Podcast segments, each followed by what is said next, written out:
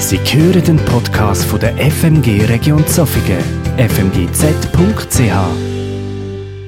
Im Traum ist es um eine Hyäne gegangen, wo sich uns bedrohlich genöchert hat, weil sie offenbar von etwas angezogen wurde. Der Traum hat mit der Aufforderung geendet, schafft das Tote auf die Seite, räumt das Stinkende weg. Das hat uns so beschäftigt, dass wir es mit dieser Predigtserie wagen, offene Fragen in die Gemeinde hineinzutragen. Wo sind wir aufgefordert, in unserem Leben Raum zu schaffen, indem wir Todes und Stinkendes wegräumen?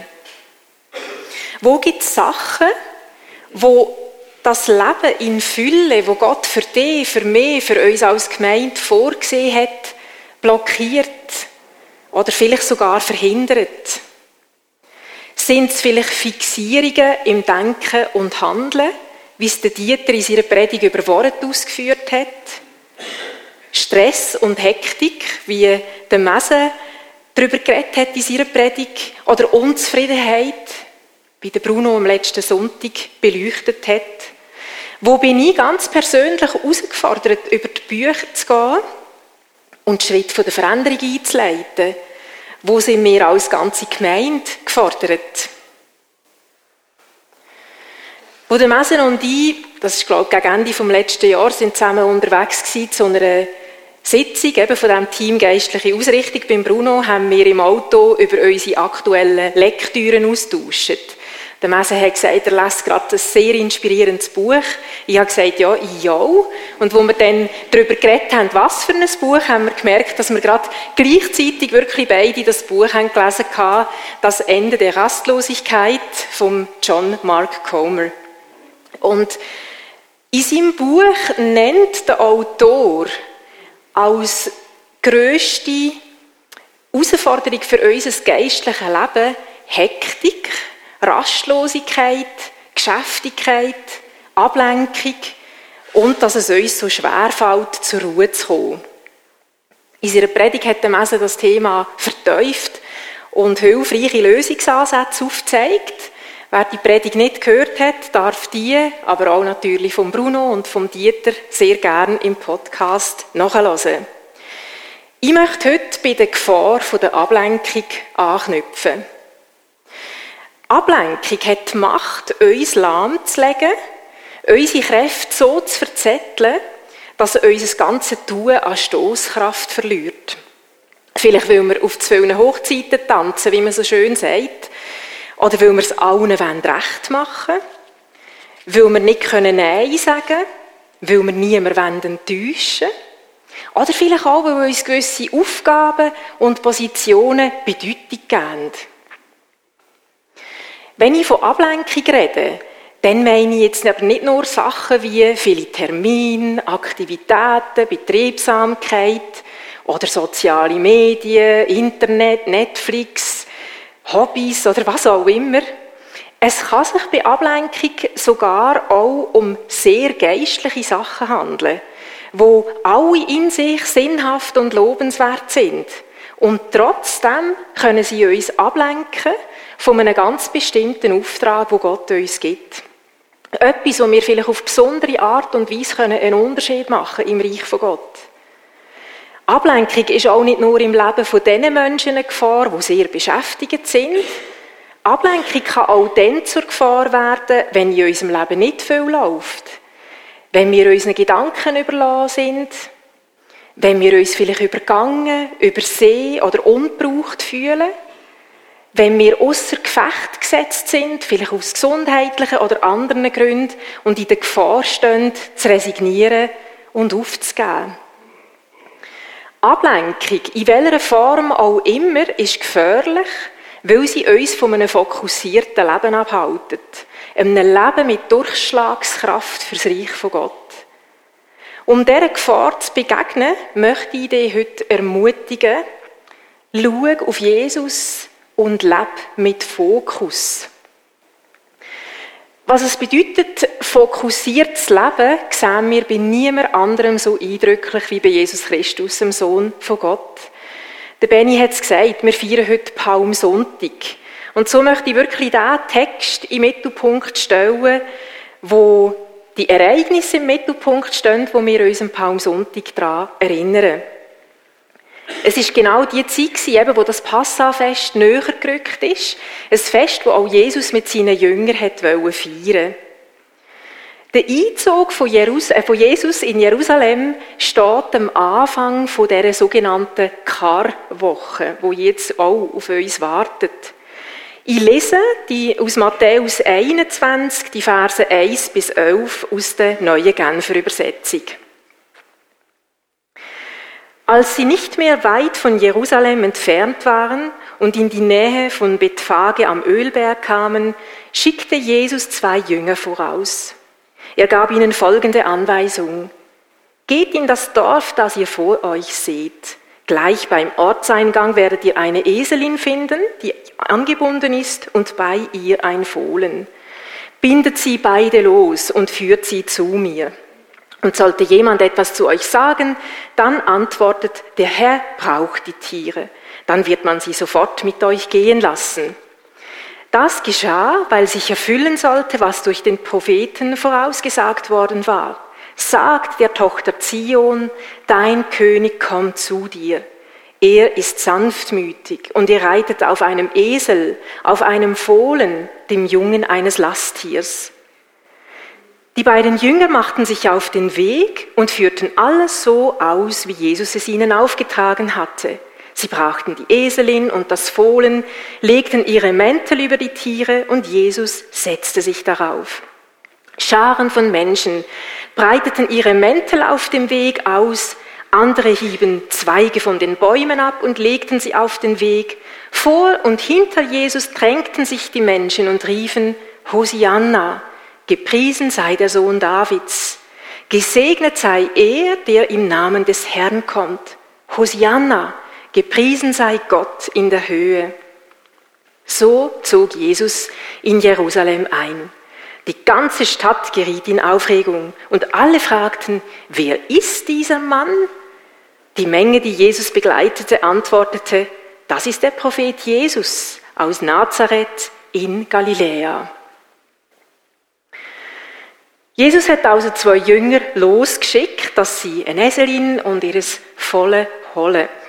Es hat gelangt, dass die Jünger gesagt haben, der Herr braucht das. Und das hat gelangt, dass der Besitzer das einfach ihnen gerade so hat überlassen.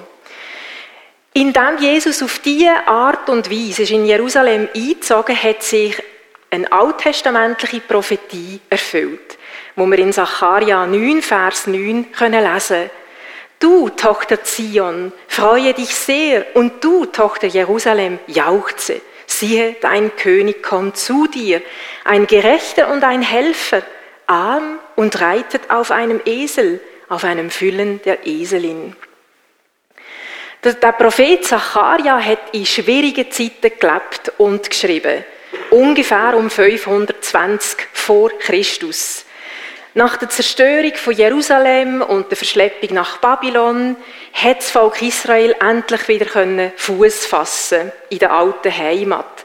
Doch von geordneten Verhältnissen war keine Spur. Neue Probleme, soziale Probleme, militärische Bedrohungen. Und in dieser Situation tritt der Prophet Zacharia auf und sagt, also verheißt, verspricht, spricht das aus und sagt, es wird ein König kommen. Über 500 Jahre liegen zwischen der Prophetie und dem Ereignis vom Palmsonntag. So lang warten sie schon auf den König. Eine unglaublich lange Zeit. Aber jetzt ist er da, der König. Ein König, der so ganz anders ist als all die anderen Könige. Wir wollen mal ein bisschen schauen, anhand von diesem Text, was macht denn der König so besonders? Besonders ist, dass er auf einem Esel reitet. Das ist außergewöhnlich für einen König. Viel bekannter ist das Bild von einem König, der hoch zu Ross neu hineinreitet. Das Ross wird als Reittier im Krieg eingesetzt, ist passend für die Macht von einem König zu unterstreichen, aber doch nicht ein Esel. Dass Jesus auf einem Esel reitet, das hat wirklich symbolischen Charakter und sagt etwas aus über die Art und Weise, wie er ist, über seine Bescheidenheit, seine Demut, seine Gewaltlosigkeit, seine friedlichen Absichten. Er ist ein Diener und ein Helfer. In den Augen der römischen Besatzer mag der Auftritt von Jesus eine Provokation sein. Dass da einer so kommt und die Menge jubelt, das muss für sie ganz seltsam sein. Und doch spürt das Volk, dass vor ihren Augen etwas Bedeutsames passiert. Weiter ist besonders an diesem König, dass er Herzen bewegt hat.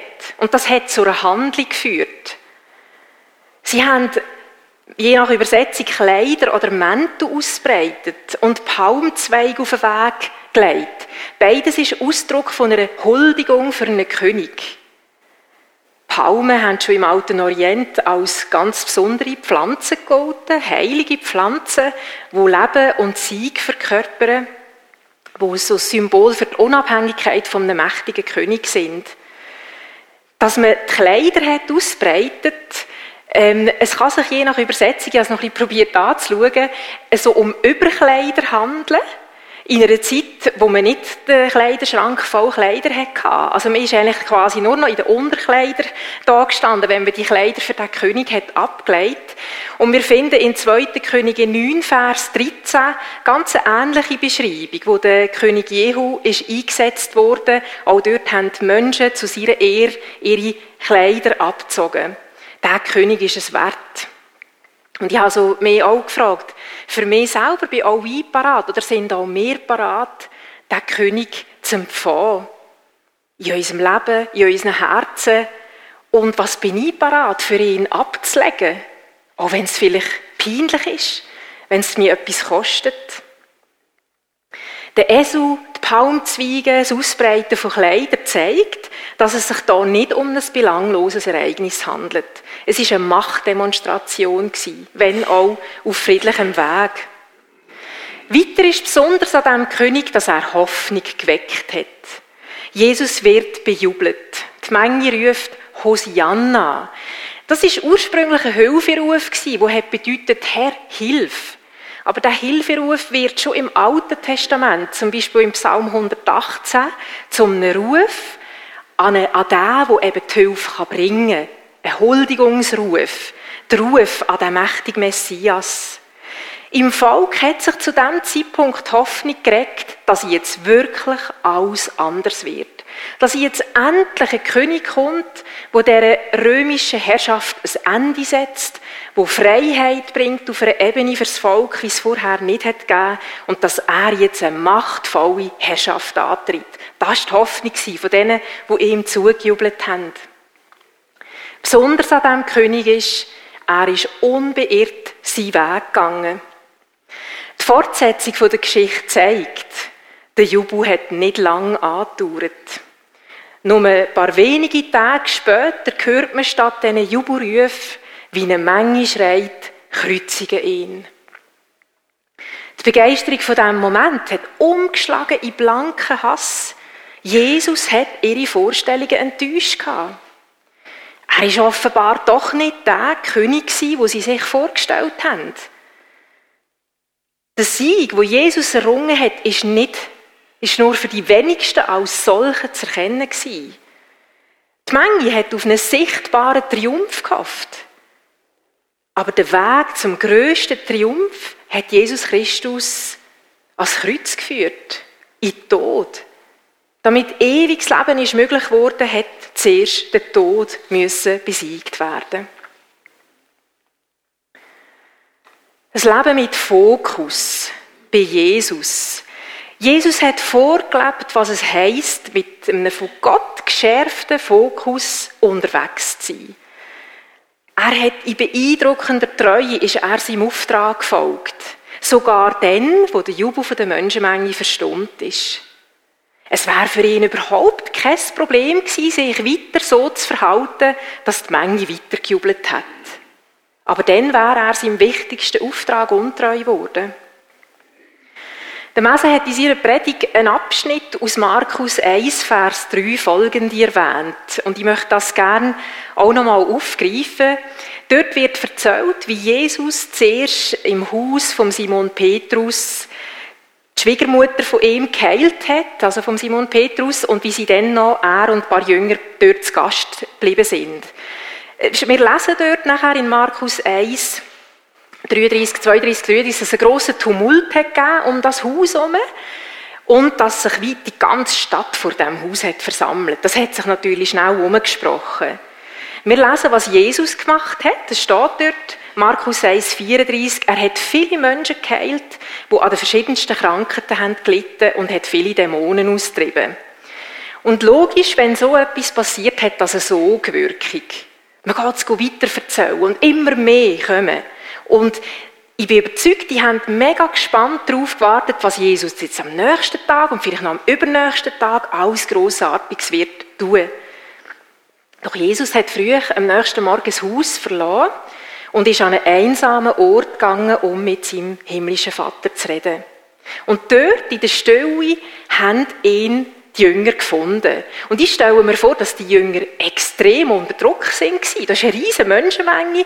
Alle haben auf Jesus gewartet und dass er sie heilt. Aber Jesus ist nicht da gewesen. Und die sind sicher froh gewesen, haben sie ihn gefunden und haben gesagt, du, die warten alle auf dich. Komm jetzt, komm jetzt, ist schön, deine Stelle, aber jetzt kannst, musst du wieder kommen. Die Reaktion von Jesus ist ein eindrückliches Beispiel für ein Leben mit einem klaren Fokus. Jesus sagt zu ihnen, lasst uns von hier weggehen in die umliegenden Ortschaften, damit ich auch dort die Botschaft vom Reich Gottes verkünden kann, denn dazu bin ich gekommen. Es ist eine erstaunliche Antwort. Jesus steht da noch ziemlich am Anfang von seinem öffentlichen Wirken. So viele Menschen haben erwartungsvoll auf ihn gewartet, mit grossen Hoffnungen. Und Jesus hat die Hoffnungen von dem Moment enttäuscht indem er einfach weitergezogen ist und nicht mehr zurückgegangen ist zu dieser Menge. Es ist nicht sein Auftrag jeden einzelnen krank und leidend von seiner Zeit in Israel zu heilen, sondern die Botschaft vom Reich Gottes zu verkünden.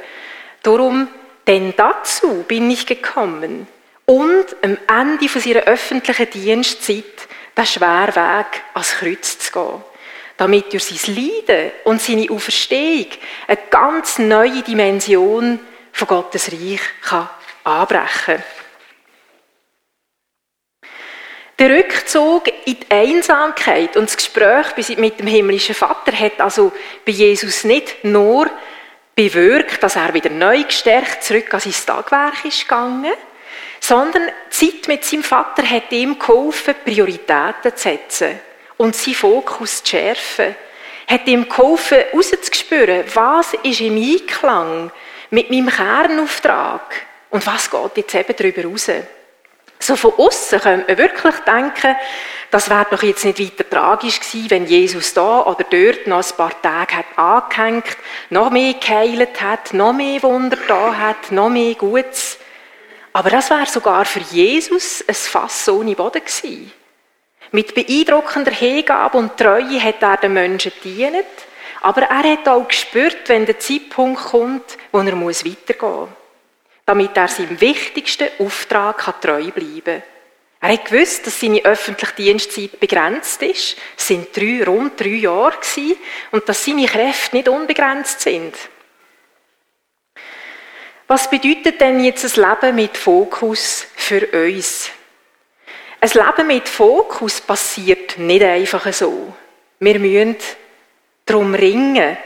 Es erfordert Aufmerksamkeit, Wachsamkeit und auch Disziplin.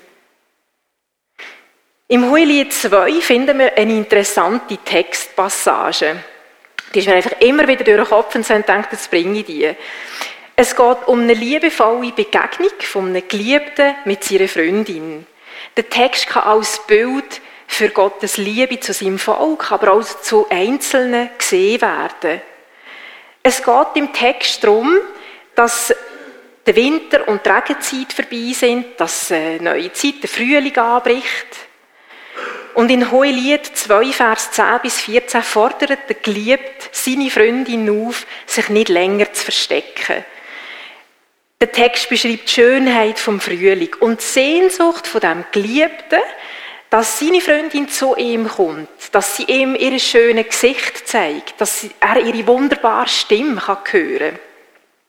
Auf diese berührende Liebeserklärung kommt ein überraschender Vers. Und zwar von Seiten von dieser Freundin, es steht Mädchen oder junge Frauen, sogar im Plural, wo in Hohelied 2, Vers 15 zueinander sagen, fangt uns doch die kleinen Füchse, denn sie verwüsten den Weinberg, wenn die Reben in schönster Blüte stehen.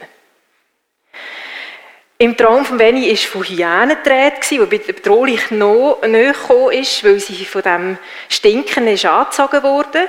Da ist von kleinen Füchsen die die eigentlich so dem blühenden Weinberg nachgehen. Das tönt ein weniger bedrohlich. Und doch macht der Vers deutlich, dass auch das letztlich in der Wirkung, wenn man nicht aufpasst, verheerend kann sein. Es könnte die gesamte Ernte vernichten. Ein einzelner kleiner Fuchs, eine kleine Ablenkung mag doch nicht weiter tragisch scheinen. Und doch kann es im Endeffekt in unserem Leben grosse Folgen haben. Auf unser ganzes Leben, auf unsere geistliche Entwicklung. Ablenkungen in Gestalt von Menschen, die uns von einem Leben mit Gott zurückhalten. Ablenkungen in Form von Gedanken, die uns lahmlegen wollen. Ablenkungen durch Beschäftigungen, die uns nicht gut tun und zu viel Raum einnehmen in unserem Leben. Ich habe gesagt, damit Jesus fokussiert leben hat er immer wieder die enge Verbindung zum himmlischen Vater. Die Erinnerung daran, warum ist er gekommen? Was ist sein Auftrag? Und ich habe also für mich gedacht, wenn Jesus das schon hat nötig hatte, wie viel mehr habe ich das nötig? Haben wir das nötig? Natürlich ist der Auftrag von Jesus einzigartig und nicht nachahmbar. Aber auch uns teilt Gott einzigartige Aufträge zu. Ich habe in einer früheren Predigt mal erklärt, dass man so in der Bibel auch unterschieden wird zwischen allgemeinen Aufträgen, die allen Christen gelten, dass man einander liebt und dient und so weiter und so fort, und dass es dann aber auch individuelle Aufträge gibt, besondere Aufgaben, wo Gott einzelnen Menschen zuteilt. Aufträge, wo im Bau vom Reich von Gott dienen, im kleineren wie im größeren. Aufträge, die häufig auch im Zusammenhang mit bestimmten Begabungen und Leidenschaften stehen. Und auch du bist mit dieser Würde ausgestattet, den lebendigen Gott in dieser Welt zu repräsentieren. Jesus hat eines zu seinen Jüngern gesagt, in Johannes 20, Vers 21, wie der Vater mich gesandt hat, so sende ich jetzt euch. Wenn du daran glaubst, dass das, was an Karfreitag und Ostern passiert ist, auch für dich von Bedeutung ist, und du dein Leben Gottes Führung anvertraust, auf das einsteigst, was er da gemacht hat, auch für dich, dann bist auch du ein Gesandter oder eine Gesandte vom lebendigen Gott in dieser Welt. Auch du hast einen besonderen Auftrag. Auch du kannst einen Unterschied machen im Reich von Gott. Und es ist vielleicht die Frage, kennst du die Auftrag? Wenn nicht, möchte ich dir Mut machen, dass du mit deinem Schöpfer ins Gespräch kommst. Dass auch du den himmlischen Vater bittest, dass er dir seine Sicht für dein Leben offenbart. Manchmal ist ein Auftrag auch abgeschlossen und es fängt einen neuen an. Oder vielleicht hast du auch mehr als einen Auftrag und musst besonders aufpassen, auch, dass du dich nicht verzettelst. Gib nicht schnell auf. Sag nicht schnell, ach, bei mir sagt er gar nichts. Ich habe gar keinen Auftrag. Frag vielleicht auch, welche Sehnsucht, welche Leidenschaften hat er in dein Herz gelegt? Welche Themen beschäftigen dich? Welche Begabungen hast du bekommen? Welche geistlichen Anliegen treiben dich um? Könnte es sein, dass er genau das möchte brauchen, damit du das für, zum Sagen auch von anderen Menschen einsetzt? Möchte er vielleicht, dass du eine bestimmte Begabung ganz neu einsetzt für ihn? Möchte er vielleicht, dass du einer bestimmten Menschengruppe dienst? Möchte er dich in einem ganz besonderen Berufsfeld haben? oder an einem bestimmten geografischen Ort? Bist du dir vielleicht mal sicher gewesen über einen Auftrag, aber dann bist du abgelenkt worden und hast irgendeines resigniert. und den aus den Augen verloren. Vielleicht hast du auch mit anderen über einen Auftrag geredet und die haben dir jeden Mut genommen mit ihren Reaktionen, weil sie gesagt haben, das ist gar nichts, vergiss das. Wo bist du vielleicht mal mutig einem Auftrag gefolgt, aber mit der Zeit bist du ganz müde geworden, dass du irgendwie wieder hast damit aufgehört. Machst vielleicht auch zu viel und es ist wichtig, dass du die Fokus neu setzt. Ist vielleicht Zeit für einen mutigen Schritt der Veränderung. Und wenn ich das Thema wähle und über diesen Schwerpunkt rede, ist ja wie liegt auf der Hand, dass es ein Thema ist, das mich auch ganz persönlich beschäftigt und herausfordert. Da ich ringe seit vielen Jahren immer wieder um die Frage, was ist genau mein Auftrag? Einer von meinen Aufträgen, von meinen wichtigsten Aufträgen, glaube ich, heute, ist zum Beispiel Schreiben. Nicht irgendetwas schreiben, sondern geistliche Themen, die Gott mir aufs Herz legt. Und ich kann euch sagen, das ist auch für mich immer ein Ringen drum, weil eigentlich hätte ich nie Zeit, irgendetwas zu schreiben. Und schon immer die Frage, was ist als nächstes dran? Was will er von mir? Man könnte die Zeit auch ganz anders füllen. Oder ein anderer Aspekt ist, dass ich Sachen, die Gott mir aufs Herz legt, nachher so öffentlich, wo auch immer auf einer Bühne weitergebe. Und das ist eigentlich etwas, was ich gar nicht so gerne mache. Wo mir so ein bisschen, ich würde mir das gar nicht aussuchen. Ich sage immer, mir würde es länger, ich in meinen vier Wänden und so. Und gerade so der Frühling hatte ich so einen Moment gehabt, wo ich so habe gesagt zum Ralf, jetzt mag ich einfach nicht mehr, jetzt möchte ich einfach aufhören mit dem. Ich möchte nicht mehr vorstehen und so öffentlich sein und Sachen sagen. Das ist ein Ringen drum. Und ihr, wie, in der, sag's nochmal, was hast du gesagt? Ja, ja, eben so einfach ist es, dass andere das so können sagen, das ist, das ist die Auftrag, genau manchmal muss man sich selber auch wieder irgendwie versöhnen mit einem Auftrag und, und irgendwie sagen, ja, dann bin ich parat, dort wieder neu reinzugehen. Und gleich muss auch ich immer wieder über Bücher, weil plötzlich ist man zu breit und es ist zu viel und man verliert wie an Stoßkraft, weil man wie zu fest abgelenkt wird von einzelnen Sachen. Aber es ist mir so wichtig geworden, oder? Dass ich euch auch Mut mache, dass ihr nicht zulässt, dass der Find oder gedankliche Festlegungen oder andere Menschen euch davon abhalten, etwas zu machen, wo Gott von euch möchte. Ringet um den Fokus und rechnet auch damit, dass noch etwas wird abverlangen Dass es vielleicht unbequem ist, dass es unser Leben vielleicht durcheinander bringt. Sind wir parat für das? Jesus war parat, dass sein Auftrag ihn alles hat sogar sein Leben. Wo sind wir vielleicht auch zu bequem geworden, zu tragen, uns vom lebendigen Gott in Bewegung zu setzen? Wenn wir das Leben von Jesus anschauen, dann sehen wir, dass Sachen passieren können, wenn wir mit Fokus unterwegs sind. Vielleicht zuerst Sachen, wo wir denken, das bräuchte ich jetzt nicht unbedingt. Es kann passieren, dass Menschen von uns enttäuscht sind, weil sie ganz andere Vorstellungen haben für unser Leben. Oder sie denken, das wäre die Aufgabe, die du müsstest machen. Sie haben klare Bilder. Es kann sein, dass es Gegenwind gibt. Und eben, es kann sein, dass es dir etwas kostet. Aber es sind nicht nur schwierige Sachen, nicht nur negative Sachen, sondern wenn du mit Fokus lebst, kann auch etwas ganz, ganz Wunderbares passieren. Das Leben wird ganz neu zum Abenteuer, weil es, du verlässt den Bereich der Sicherheit. Du musst dich neu darauf einlassen, was der lebendige Gott von dir will. Du kannst nicht mit Sicherheit sagen, mein Leben wird genau so und so und das habe ich geplant und das ist der nächste Schritt.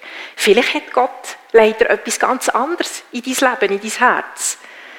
Ich bin überzeugt, dass sich deine Verteufung zum dreieinigen Gott wird verteufeln, wenn du mit Fokus lebst. Du wirst ganz automatisch spüren, wie sehr du abhängig bist, weil du kannst es nicht allein. Die Aufgaben sind häufig viel zu gross. Sie kosten viel Mut auch. Und ich bin überzeugt, dass du so eine neue Dimension vom Wirken von Gott in deinem Leben erlebst. Sei es als Einzelperson und ich glaube, das Gleiche gilt auch für uns als Gemeinde. Dass wir können auch Durchbrüche erleben können. Dass wir ganz neu auf die Kraft vom lebendigen Gott bauen und einfach wirklich uns neu bewusst machen, das sind nicht nur Worte, das sind nicht nur irgendwelche Hirngespinste, sondern das ist eine Realität. Das ist ein lebendiger Gott, der heute noch Wunder tut, der heute noch wirkt. Darum die Frage, bist du parat, dich heute neu von Gott zu berühren? Dich neu für ihn und für sein Reich in Bewegung zu setzen? Wir stehen am Anfang von einer ganz besonderen Woche, von dieser Karwoche.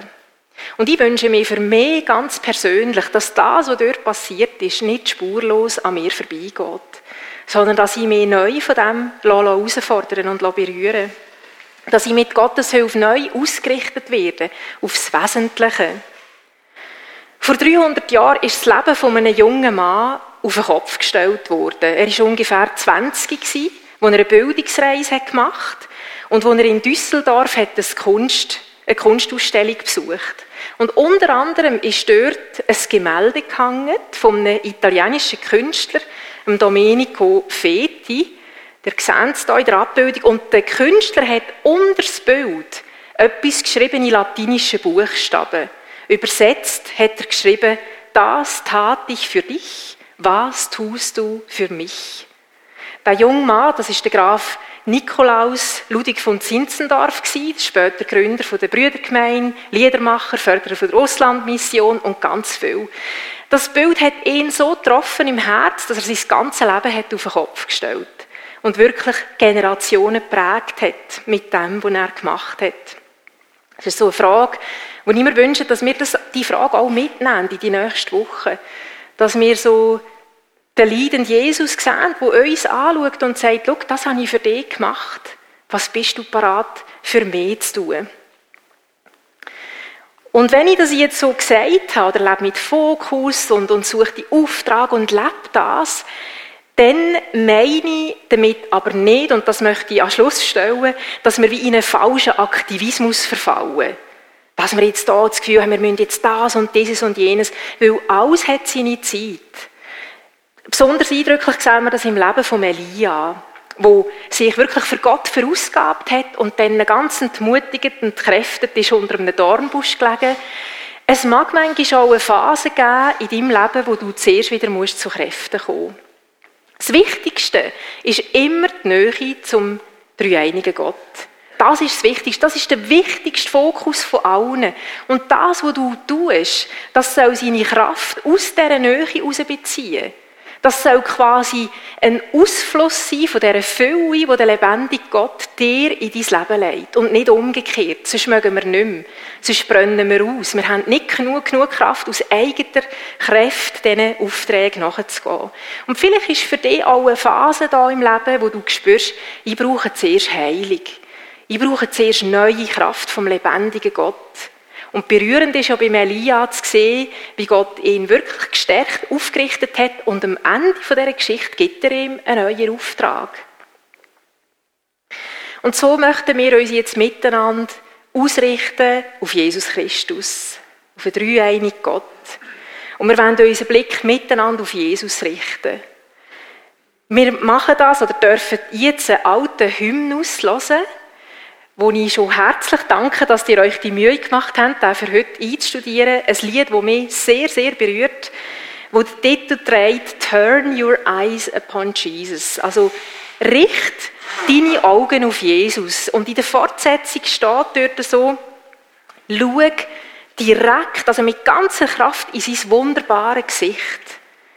Und Sachen von dieser Erde werden seltsam verblassen. Sie werden an Macht verlieren, sie werden an Schrecken verlieren im Licht von seiner Herrlichkeit und Gnade. Und so richt du deinen Blick jetzt auf Jesus Christus und frage ihn, was möchtest du mir sagen? Was möchtest du heute in mein Leben hineinreden?